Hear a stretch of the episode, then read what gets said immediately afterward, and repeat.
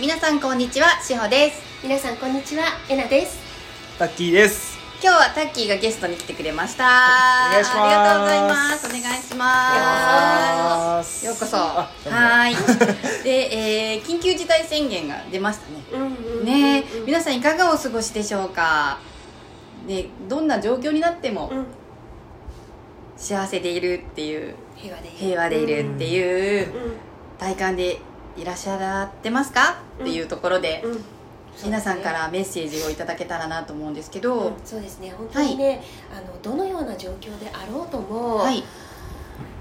うんもう平和で落ち着いてまずはやっぱり冷静でいるっていうことが大事で、はい。やっぱりここでねいろんな情報を今テレビとかもすごいからそういった情報に惑わされて、はい。まだ来ていない未来未来に対して不安を持って、はい。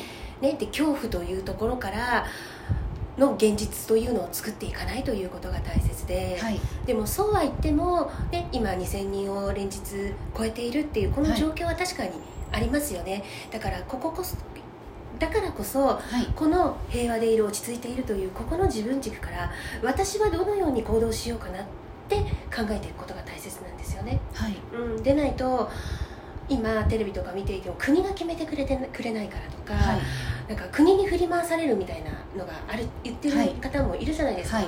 でそうではなく私はどうしていこううんっていうここの自分軸に立っていくっていうことです、ではい。これが本当の意味でのこうすがすがしい自己責任っていうのかな、はい。ね、会社がこういうふうに言っているからはい。じゃあ週に会社会社は来いって言ってるからなんか怖いけれども週にちゃんと5日行くとかではなく私はどうしようかな。でもやっぱりそうであるならばちょっと会社とかにもあのラッシュの時間を避けてはい。ちょっとフレックスにさせてくださいとかっていうこう私はどうしていこうかなっていうのをちゃんと持っていってほしいと思うんですよね。はい。うん。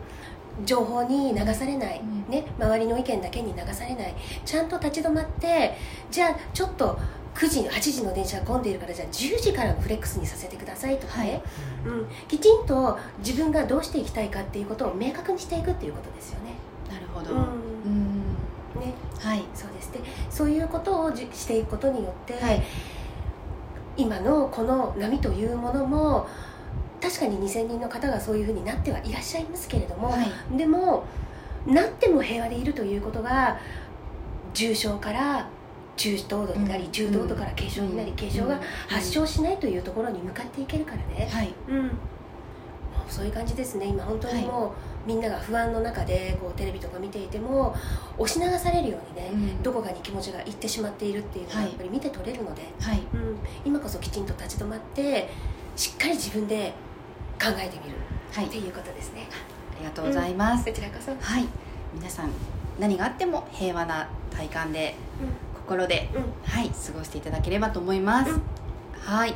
で今日はねあのタッキーがゲストに来てるんですが、はい。うん。タッキーからエナさんに質問があるんですよね、あはい、そうなんですよ。あの質問がございまして、うん。あの僕あのワークショップいろんなスタッフとかやらせていただいてるんですけども、うんうんうん。僕自身もいろいろこう、まあ、統合とか教えて、うん。その手放せない感情ってあると思うんですよね、手うん。手放したいと思っていて、うん。今これは手放したいと思ってるんだけどもなかなか手放せないみたいなうん感情があると思ってて僕で言うと、うん僕は昔からその喫音症っていう、まあ、症状があって、はい。人前で話すのがすごい苦手だったりして、うん。そういう場面が来るとどうしてもその感情を手放す手放すってやってもまたこう繰り返し上がってきて、うん。って思ってしまって結果その結果に対してまた落ち込むじゃないですけどうん。無価値観を感じてしまうってすごい繰り返しをしてしまうんですけども、うん。そういうなんかその手放したいんだけどもなかなか手放せない感情っていうのはうん。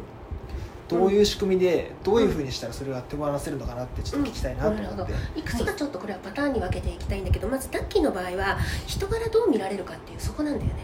そうおっしゃる通りで。す。タッキーの場合はね、うんあの今俺全然喫音じゃないじゃない、うんね、うん。っていうのは、うちゃんと内側に向かってきたからなんだよ、うん。はい。うん。うん。そう。だから人からどう見られるかというこの自分がいたんだなでそれによって、あ何かきつ喫音なんだなどんな目で見られるんだろうっていうでそっちがあったんだっていうことだだけですよ。そうです。うん。喫音がどうのこうのってよりかは、うん。見られてることに対するうん。執着とか、うん。無価値観がうん。発動してる。うん。うん。納得しました。う なるほど。そうだよね。であともう一つ、その例えば今過去のこと、ねはい。過去ねって言ったから過去っていうことから言うと、はい。あのね過去ってねこれはねちょっといちょっと言い方が抽象的になってしまうんだけれども、うん。記憶の貯蔵庫みたいのがあるんですよね。はい。この思考のところにね、はい。だけど過去のことって実はとっても曖昧で私からすると透明で輪郭がすごくぼやけてるんですよ、はい。うん、で結局のところ例えば小さい時お母さんがすごくこう例えばど今で言う毒親でね、はい。うん、お母さんにすごくこうないがしろにされてきたっていう経験があるとするじゃないですか、はい。だけどそれは一側面だけであってもっと見ていくと実はそのお母さんという人はお父さんから年中お前はバカだバカだって言われてたかもしれない、はい。でそれの鬱憤とか、うんうん。自分はダメなんだっていうはい。思いが、私には価値があるはずだ。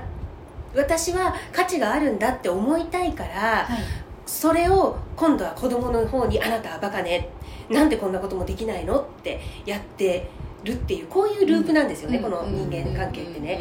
でそこの一側面の断片だけが記憶として残っているから、はい感情の彩りというもの今この瞬間に全てがあるからここで全部上がってきたものを手放すお母さんに対する嫌悪感が上がってきたら手放す。あの時あんな思いがあったんだっていうのを手放すって今この瞬間ここを手放していくとこの記憶というものがなんかねとても透明な輪郭のぼやけたものになっていくんですよね。はい。うん、うん。あったのかもしれないそういうことが、んんうん。だけどすなんていうのかなこうとても薄くて儚いものってわ今の私には見えるんですよね。はい。うんとても儚いものです。薄いものです。うん、うん。っていう言い方でわかる。自分のその、まあこれは昔の記憶の断片が今こうしてうん。上がってきてるってのあると思うんですけども、確かにそれってこう本当が正確な解釈かっていうのはまた違うのかなってすごい思っていて、そうなんですよ、うん。うん。だからそのなんかなんてすごいそれに恐怖を感じる必要ももしかしたらないのかなってすごい感じたりします、そうです。たとえお母さんにあんたは本当にバカねと言われたところでもその断片というのはあるけれど実はその後ろにもうたくさんのいろんなこの見えていない側面というのがあるんですよね。うんうん。うん、だからこそ今この瞬間に全てがあるからここで上がってきたものを手放す。そして気づいていく。セルフアウェイクしていく、うんね、さっきの卓球じゃないけれど、あうん僕はそのなんだっけ人からどう見られるかっていうやっぱりそっちにお何か引っ張られていたんだなとかいうそっちに気づいていくっていうことなんですよね。なるほど。うん。いやもうめちゃくちゃ深い回答ありがとうございました すごい贅沢だよでね。もういえいですよね。もう セッションと変わんないですからね。いや本当ですよ。みんな羨ましいです。よですよね。はい。質問があれば。はい。あのお便りください。はい。記憶ほど曖昧なものはない。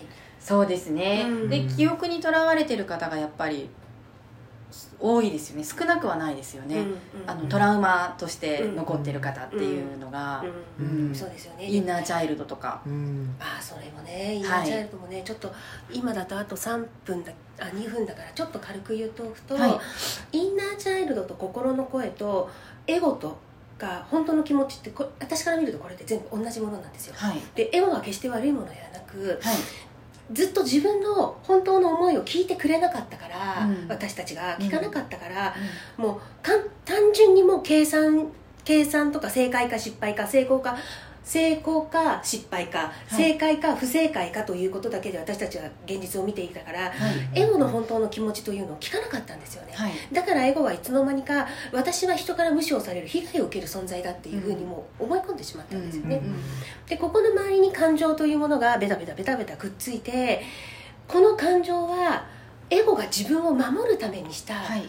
盾と槍のようなものなんですよね。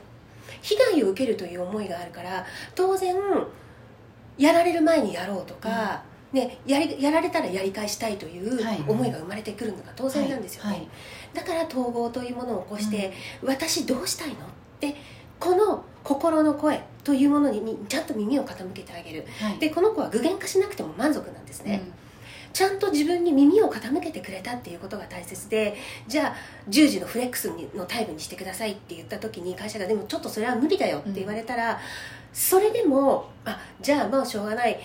じゃあ万端準備を万端にして心は平和にして会社に行こうって思うだけ思うのが大切で、はい。なんとかしてかなんとかして10時のフレックスを具現化することではないんですよね、はいはい。そうじゃなくてこうやっぱり私は10時に行きたいよっていうここにちゃんと、うん。あそうなんだねって聞いてあげるっていうことなんですよね、うん、でこれをしていくことうん。が本当の意味での愛のもとにある自分軸を作っていくっていう方法なんですよね。具現化する必要性があるわけじゃないんです、はい。聞いてあげるんですきちんと。うううんうん、そうなんだねって。心の声を聞く、うん、そうです。でこれはエゴの声とも言われるし、インナーチャイルドとも言われているものですね、はい。小さな小さなね子供のような存在です。本当に。可愛い。っうん。て思えばうん。愛おしくなうん。るし、そうで決して悪者ではなく、はい。で感情すらもこのエゴを守ろうとしている存在なんだっていうところを知ってほしいですね。うん、いや英語の話はちょっと深いので、うん、深いですね。次回まうんた、そうですね。あの英語の話をもう一周させていただきたいなと思います。わかりました、はい。今日はあのじゃあタッキーの質問。はい。はい。ありがとうございました。ありがとうございました。皆さんもありがとうございます。こちらこそ。また次回エゴちゃんでお会いしたいと思います。はい。はいありがとうございました。ありがとうございました。はい